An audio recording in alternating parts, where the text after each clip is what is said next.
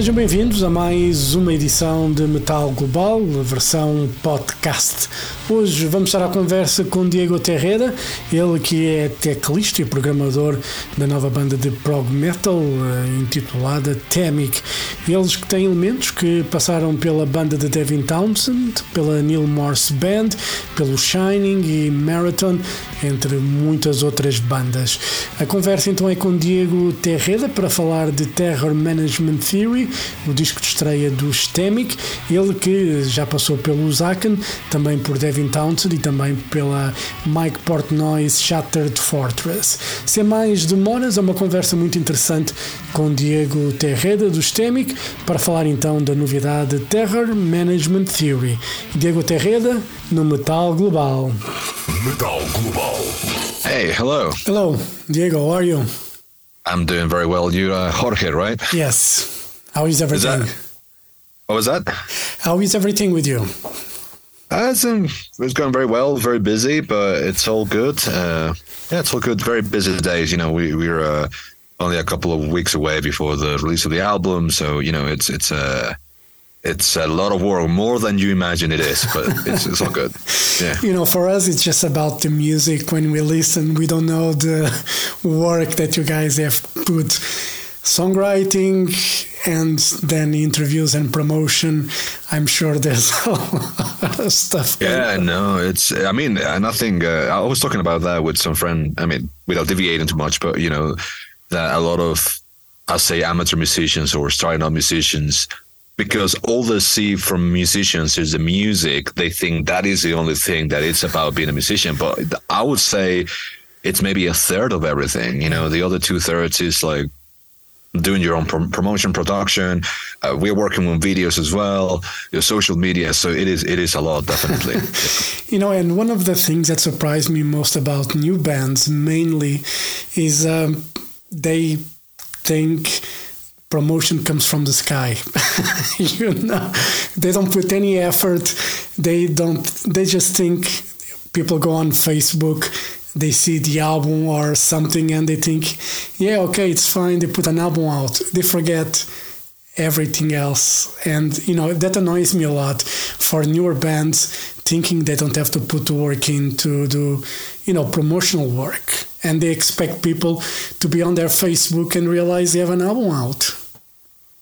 I mean i guess that's kind of part of uh you know you learn that the hard way. Also you know you have this almost maybe big expectations when you know i don't remember the first time i released an album. I kind of basically imagined this is going to be very huge and the reality is like yeah that doesn't really happen especially not in this kind of music. Like maybe that will happen in uh you know pop music that you know you have one hit that is on the radio everywhere and that kind of stuff. But you know for the more secluded uh, uh genres like you know rock metal prog whatever uh it's a lot of hard work. So you just have to kind of do it and do it and do it. And eventually you know you have all this uh music in the back of your your your uh, story and people can be oh these guys are actually good.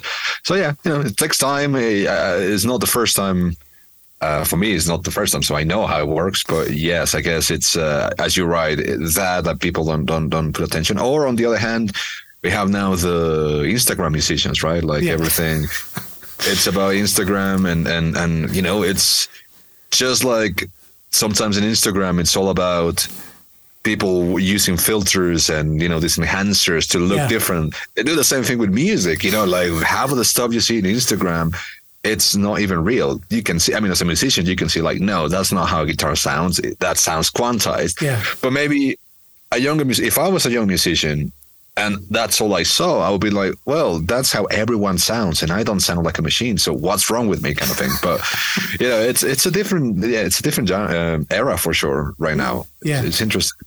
Yeah, it is, and you know, uh, you know, we could really go in a debate about you know Instagram or social media, how you know people are perceiving things. But you know, I have pretty good. I'm old school anyway. I'm old, and I'm not going to change that much anyway. I like the real stuff. You know, I still buy vinyl and CDs, and you know that's the way I like to listen to music. And speaking of Temic, because that's why we're here. Um, let's go just and try to put us in the context where did you guys get from i know you and eric played in Shattered Fortress with Mike Portnoy so you kind of got you already knew eric but uh, how did you guys got all together to form this band and to release this terror management theory records yeah so uh, as you mentioned eric and i uh, toured together in in in 2017 extensively with the Shattered Fortress, and we knew each other from before, uh, from a couple of years before. Uh, but you know, that was the first time we we played together in, in stage, and and you know. Eric and I had to kind of communicate very closely because, of course, we were playing Dream Theater repertoire. So, you know, we needed to be definitely on the same kind of uh, wavelength. And uh, yeah, so one of the things I mentioned is like we got hit it off on and off stage. So, you know, on stage, he's a very, of course, you know, people know this. He's a very talented musician. He's a great guitar player, but also a great keyboard player, a great drummer. Uh, he's a producer, and, you know, and the list goes on and on. So, but he's, you know, very, very also down to earth, very chill dude. And, you know, those, those uh, tours, we were just geeking out, talking about you know, DAWs, compressors, like production techniques, talking about synthesizers and also we kind of shared kind of a similar-ish sense of humor. So we understood each other in that in that realm, and that's also super important. I think, as you mentioned at the beginning of this talk, like most people only see the music, you know, or, or a band is on, is on tour, they only see the show, and yeah. the show is super important, of course. As, as a musician, that's probably when you're on tour, that's the funniest part of the day but it's a very small fraction of the day if you think about it. You know, you're on stage two, three hours, and the rest of the 21 hours you with these people as well so you know the personal level i think is is also extremely important so that was one of the things like okay you're not only an incredible musician we got on very well you're very down to earth very relaxed dude so that's that's really cool um Simen and you know before that like that was kind of the idea of of the people we wanted for for the uh, for the band uh Simen I knew him from before as well like he him and I uh, toured together when I think in 2015 or 16, I don't remember. Uh, we did a couple of tours. Uh, his band Arkentype was a support band for Haken, and uh, we did uh, I don't know like a couple of tours in Europe. Then uh, and we, we traveled on the same tour bus as well. And in Shattered Fortress as well, he uh, the European leg, he was working as part of the staff uh, for the Shattered Fortress. So he also that's how he met Eric, uh, how he met Eric. Um, and yeah, like you know, same situation. Apart from being an incredible drummer, he's a super talented dude. He's the one, you know, for the better part doing the editing and, and production of, of the music videos we released. Uh, he's you know a very motivated dude and very very humble, very hardworking dude. So definitely a great pick for us. And you know, when I talked to Eric, uh, we agreed when we talked about the band, we agreed on a couple of things we wanted for the band members, and we agreed on three things. Thing number one, or or criteria number one, is that the band members will be incredible musicians. That's a given, right? Secondly, they will be incredible people as well. So, uh, we, as I mentioned, not only taking care of the musical aspect, but the personal aspect. You know, as people don't know, sometimes touring can be stressful. Yeah. Uh, there's lack of sleep, lack of privacy. So you know, the, it can be it can be very very stressful, and so having that in mind is also very important. And uh, number three, the third part is that they had an extra set of skills that it could bring into the table.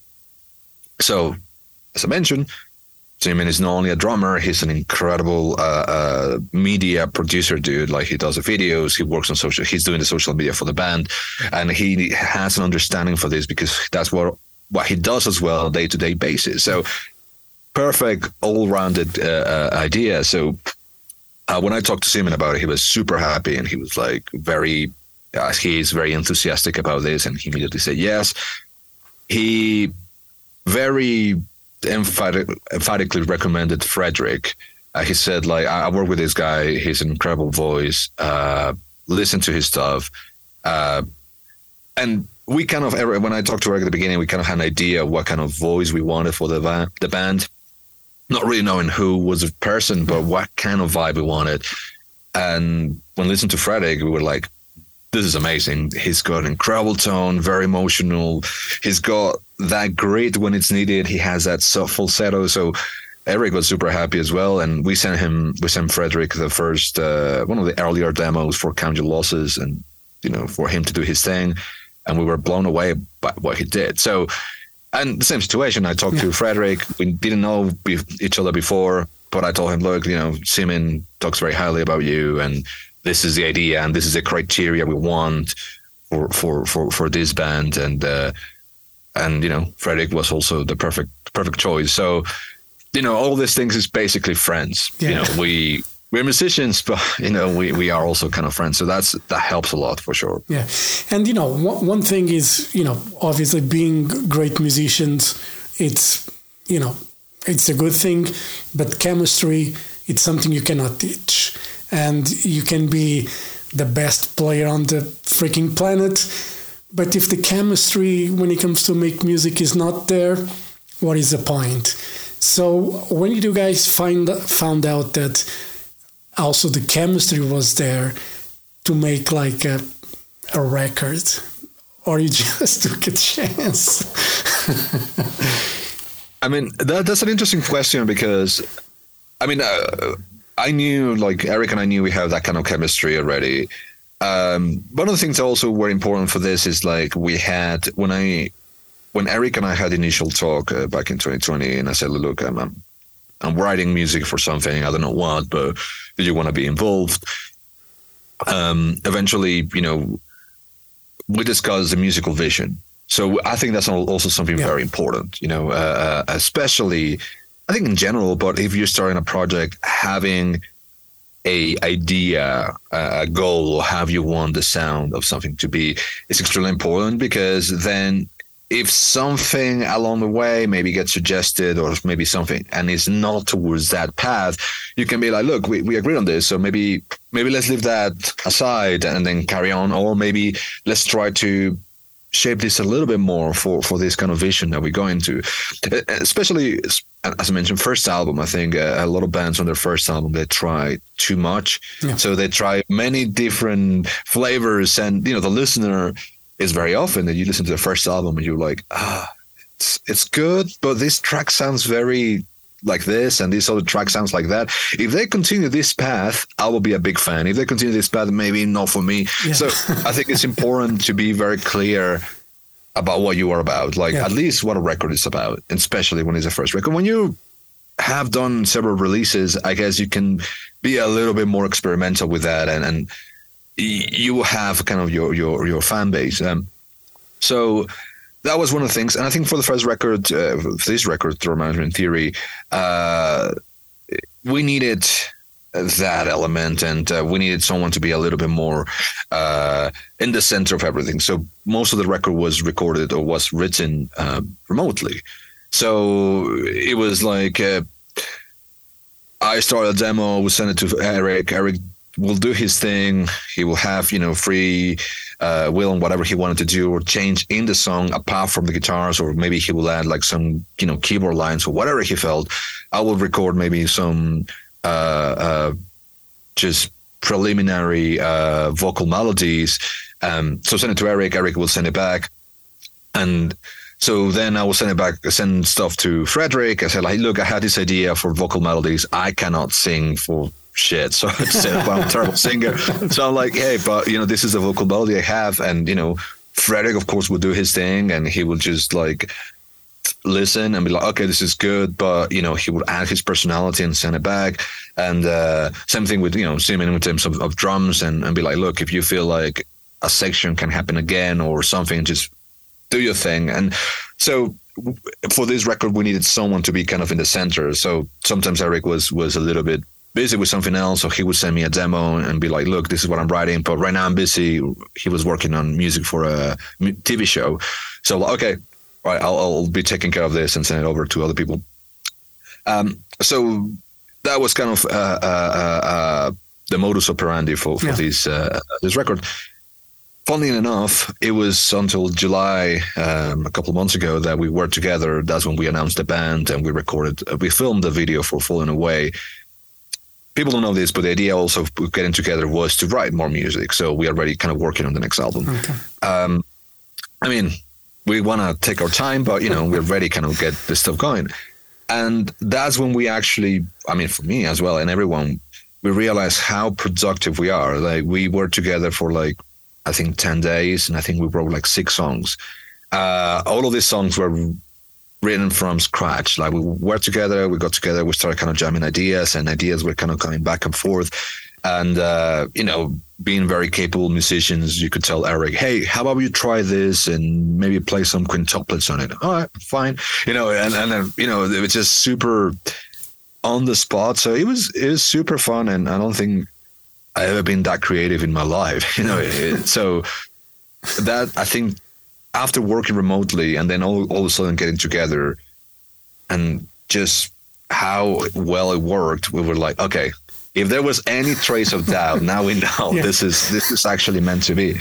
So you know that's that's kind of the, the the story of, of the first album and now how we work on the second album and and the whole idea is just to be completely collaborative. I think that that definitely is the goal for sure. Yeah, you know, one of the things that I'm curious, and you know, on the on the press release, in normal with you, it says like sound designer. You know, I, I understand a sound designer like in a radio station where I work or on a TV. You know, I understand what they do, but in a band context, and for those you know who are listening and might not understand, what is the difference between a sound designer and like a songwriter producer Well, it, it's a very different world. Um, you know, uh, in a general term, as you mentioned, sound design is a very, very broad term. Uh, it can be for cinema, it can be for radio, it can be for TV, and you know, it can be from the Foley actors that you know when you see a scene on the movies and you hear the sound of of you know footsteps or the clothes all that stuff is done on post production and you Yeah. know by sound designers too. Uh, or when when you see horror movies and you see like I don't know a head exploding or it, that's all done through you know sound design is a different kind of term. In the world where I am as well uh, what I do on my day-to-day basis I also work as a sound designer for different software companies. I, I'm a freelancer uh, uh, working for Arturia that in that realm is like you know when you buy a synthesizer and maybe you don't know what the hell is going on with your synthesizer but you already have some sounds programmed that those sounds have been made by a sound designer. So that's that's what in terms of the band scenario every that's also part of the crediting in the sense of uh, every sound that you hear on the record that I've worked on, and you know, in this case, uh, Management Theory, all of those sounds are made from scratch. So all of those sounds are meticulously made uh, for that particular record. There's a song, a sound in a song here in uh, uh, Acts of Violence. One sound just making the sound took me like 12 hours. Uh, so, you know, it's just all that stuff. But, you know, when you go to the next step of, of what sound design is in, in a record and stuff, it's all the little things that are not musical, right? So, you know, don't- you probably, of course, heard the record and all these little soundscape transitions, uh, intro track, uh, you know, uh, Richard Mouser uh, mixed the record and he did an amazing job, but also he was provided with some initial ideas for vocal reverbs and kind of the placement of the kind of sound that we wanted to go for for the record. So, as a synthesist, uh, keyboard player, my job or what I do is not only playing, I also do things like not playing, you know, just things like that, just sonic, uh, what I call like ear candy, right? Yeah. Stuff that you hear that is not necessarily something that I, I am playing or it's just one note. Maybe if you think, are you playing that? Yeah, is one note, but it's all the movement the sound has. Yeah. That is kind of what I, what you know all those sound design that happens behind the scenes for sure. Yeah. So so you have to have you know be close when when the, when the album is getting mixed and mastered. You have to have a close proximity to it as well because you know I'm sure you use plenty of tracks you know with small effects and you don't want them to get loose in the mix because sometimes when you push sounds you know things get compressed sounds disappear we're not talking about And Justice for All of Metallica where the bass Definitely not. Yeah. but you know on this kind of music when like you have like those small details you want those details to sound not to overstep anything but to be there present as well um, how do you what's your connection when it comes to the mixer and the master uh, product you have to tips to give you know how does that work with you as well Yeah, I mean, we had Rich Mouser for to mix this record, and uh, for those who don't know Rich Mouser, he has a very extensive catalog. He's, uh, I mean, in this world, uh, he's done, of course, the last uh, Liquid Tension Experiment. He's done Spock's Beard, and uh, you know, he's done a lot of stuff. We also work with a lot of kind of grunge, very well-known artists from the '90s and 2000s. He's he's an incredible, incredible uh, um, mixer, and um, I think he's one of the few guys who understand keyboards. I think, in my experience, it's very difficult when you go to a uh, normal metal engineer, like you know. They know how to get you amazing drum sounds and amazing guitar sounds, Yeah. But often I think the keyboards are seen like as an afterthought. And and I get it as well because you know, in at least in the prog genre, most synthes well synthesizer players or keyboard players focus mostly on the playing. So they use a piano sound, they use organ sound, the same lead sound that Yeah. you've been hearing for the last thirty years, and you know, it's it's most people don't really pay attention to that aspect, right? So. Uh, whereas when I when I do my stuff, I I I provide at least talking about keyboards, for instance, I provide stuff kind of sub mix already. So normally I pay attention to all these things. I you know as I tell you as I told you, I know a mixing engineer is not going to spend 12 hours in a sound that I made. You know, he's going to be mixing the whole track, and you have to kind of get everything up and going. And uh, Rich Mouser, he definitely knows how to turn the spotlight to the important elements. So it's interesting because also I have in some a couple of tracks I had a different vision. Maybe like I put a sound, a layer of my sounds, maybe not on the forefront, and uh, in a couple of tracks, Rich was like, I found that sound more interesting than the main sound you had. So I actually I put that on the forefront, and I'm like, oh yeah, yeah, that actually sounds cool. So it was really cool. I mean, uh, him is one of those guys. He does understand the music. He knows how to make it dynamic and be like, okay, this this section is all about the guitar. Okay, so the function of the keyboards is clearly to support that. Or this section is a big section where everything should be pushed and everything should be like this big wall of sound, and you know maybe have uh, this unified front rather than having clarity of the elements. So. so uh, I love working with him. I mean, many times uh, in the past, I've worked with other producers that you know they send a great mix, and you're like, "Ah, well, you know, my sounds are better in the mix now, but the mix sounds good, so it's Yeah. fine. You just have to kind of uh, bite your ego and be like, all right, fair enough. Um, but yeah, so this time uh, we uh, worked closely with with Rich and sent him. Um, a lot of the stuff was already kind of printed, so I didn't leave stuff as well uh, up for interpretation. Yeah. like my delays, and Eric does the same. Eric provides his guitar sound the way he wants it. So just a stereo track with his effects, his reverbs, his delays for his, so that that also leaves less room for interpretation. Yeah. So yeah. Yeah, and one of the things I I enjoyed about this record, it's the flow of it. And, uh, you know, when I realized the album was playing again, and I didn't, I didn't, even the, you know, the more epic songs, the longer ones, they didn't sound long by any means. You know, there, there, there is a cadence, there is a, you know emotion somehow on this record that uh, you know doesn't bore me at all. I was listening to it from start to finish. As I said, started again, and I didn't realize it was starting again.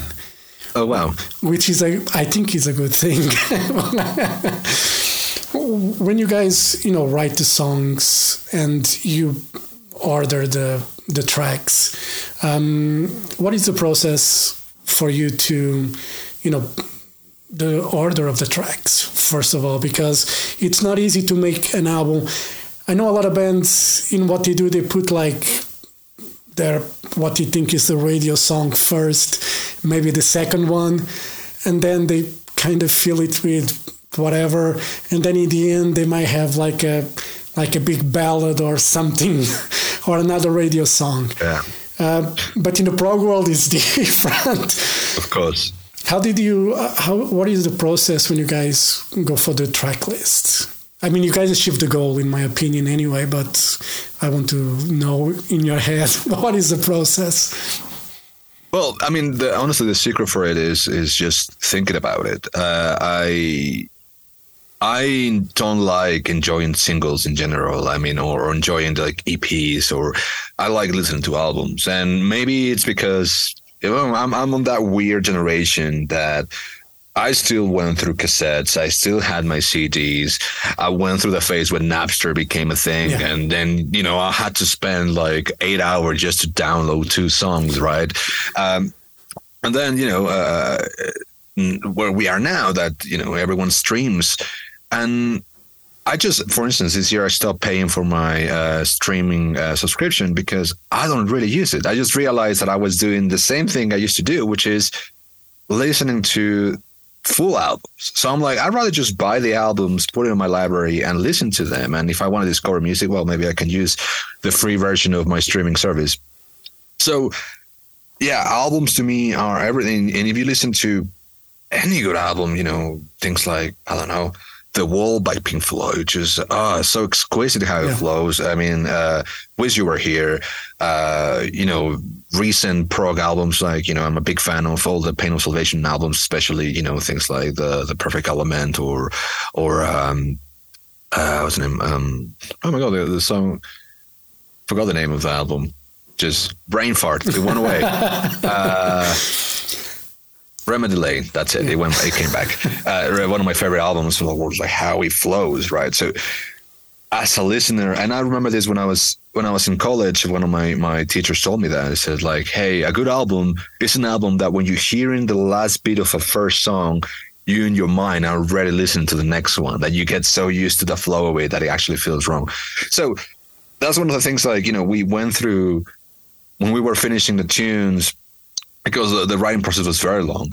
Uh, just thinking about what was the best way to do it and kind of the narrative of the album because you know you have narratives within the songs of course you know as you were mentioning the songs goes in one place it goes down i always think about this as building a a, a uh, roller coaster yeah. right so you need to know where it's going to go and the same thing when you have an album is like okay well what's going to be the narrative of this like uh, where in terms of energy, but then also you have to think about the key of the song. So not all the songs kind of flow in terms of keys. So, but in narrative, maybe this makes more sense. Okay. So then let's just think about how we can actually make these transitions work better. And, you know, we went through probably like two, three, four different, different options until we got that, that one in there was a couple of, of, of, tracks that I felt that they were not giving you that sense of of, of a journey. So uh, uh, I did some again some sound design, some some transitions just to make it flow. I didn't want to draw too much attention to yeah. those things, but more to serve a purpose, and the purpose is to take it from one place to another. Yeah. Just like in cinema music, right? That yeah. you don't listen to the music, you oh, it just takes you from one scene to another. Yeah. That was kind of the purpose. So I'm glad you're saying this. Like I'm very that we put a lot of attention into that, and and, and I'm glad to see that he actually. Um, showed off. Yeah, he did. And then you were talking about song, the songwriting process being long. Did you felt like when you guys were together for those ten days that uh, it works better when everyone is together in the same room. I know a lot of bands have adapted to the you know the technology of working from home and you know I think it's good, serves the purpose, especially when everybody is, you know, in different states, if it's United States or different countries in Europe, whatever. But um, did you felt like it was better being together and writing together, bouncing ideas from each other than working from home? I think, I think being together is a real deal, and uh, I think you have to have a certain level of musicianship to be able to do it on the spot.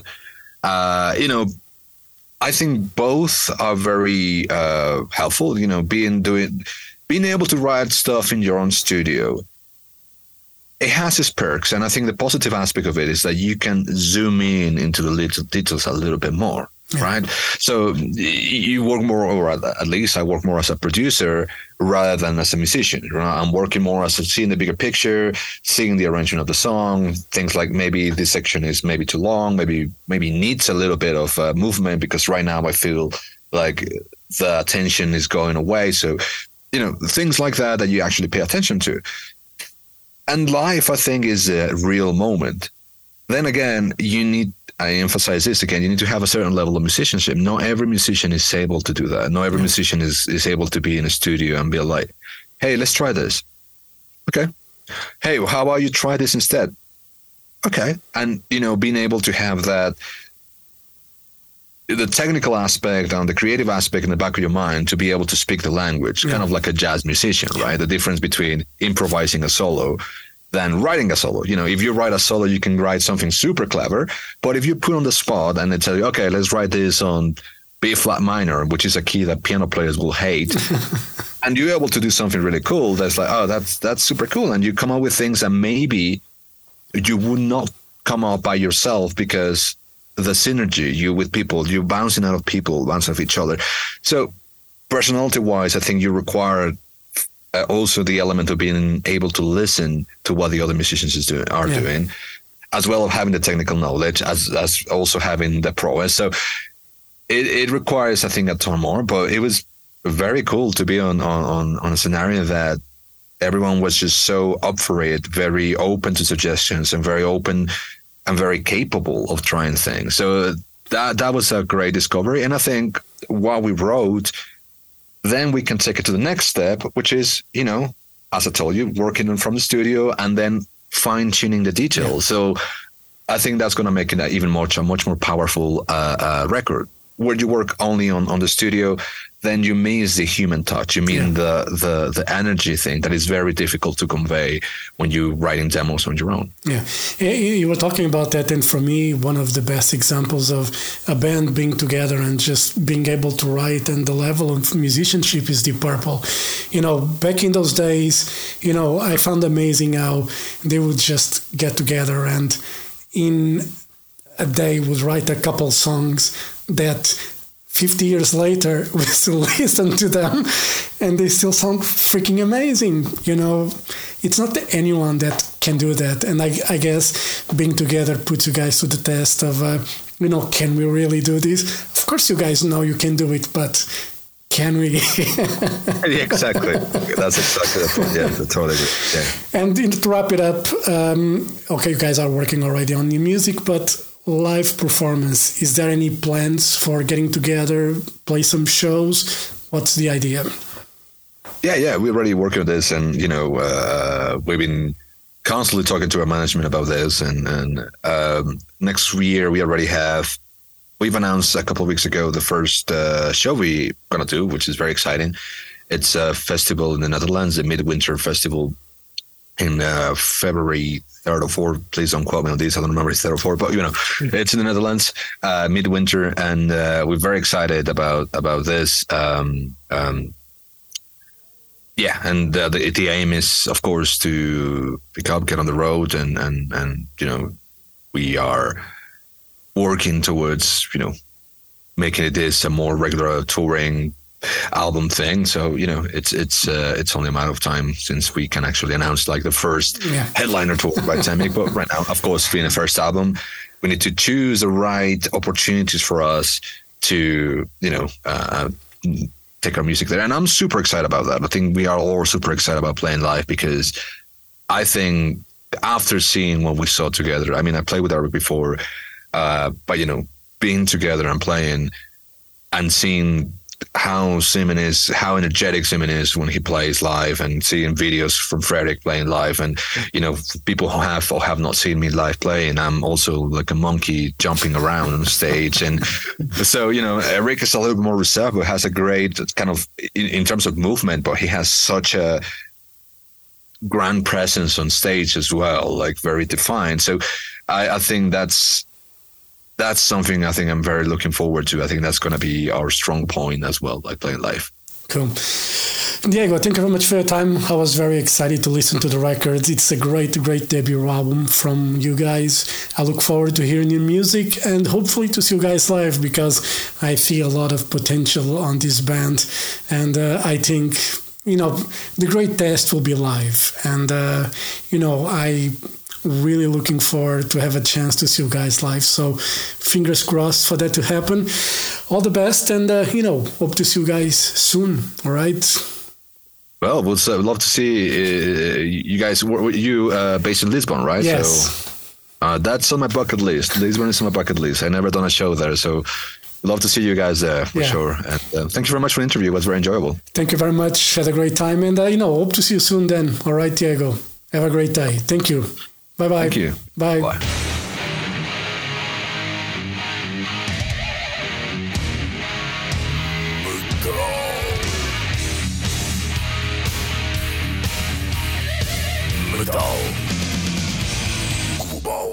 Metal Global foi conversa com Diego Terreda, teclista programador do Stemic, nova banda de prog metal, que ainda tem na guitarra Eric Gillet, por exemplo, e também tem o Frederick Bergensen na voz. Uma excelente banda, um excelente disco de estreia, este Terror Management Theory do Stemic. A conversa com o simpático Diego Terreda, então, para nos contar tudo sobre esta novidade da banda. E assim chegamos ao final deste programa, já sabem se quiserem ouvir a versão rádio, a versão com música deste programa, está em exclusivo na RTP Play. Podem também passar pelo Facebook, fazer like na página do Metal Global. Se tiverem dúvidas ou sugestões, envie-me e-mail para jorge.botas.rtp.pt. Visite o blog metalglobal.blogs.sapo.pt. Sigam no Twitter e Instagram em Mountain King.